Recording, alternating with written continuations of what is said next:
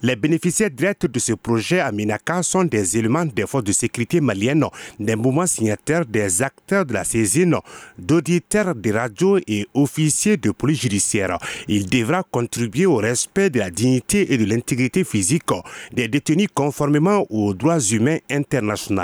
Fabiola Ngeruka, la chef de bureau de la municipalité Minaka. Il permettra, au-delà des activités de renforcement des capacités des forces de défense et de sécurité du Mali, dans la gestion des lieux de privation des libertés, d'outiller les personnes concernées que vous êtes par la saisine de juridiction au civil et au pénal, de meilleures connaissances pour l'orientation des justiciables de la région. Ce projet d'un montant d'environ 11 millions de francs CFA soutenu par la section justice et correction de l'aménagement en collaboration avec la direction régionale de l'administration pénitentiaire et de l'éducation surveillée ainsi que le cabinet de recherche Action pour le développement endogène rêvait d'une importance capitale selon le conseiller aux affaires économiques et financières du gouverneur de Menaka, Modibo Sangari. Les journées d'échange et d'émissions radiophoniques d'information, de sensibilisation à Menaka ambitionnent de trouver des pistes pour une meilleure application des principes sur la gestion des lieux de détention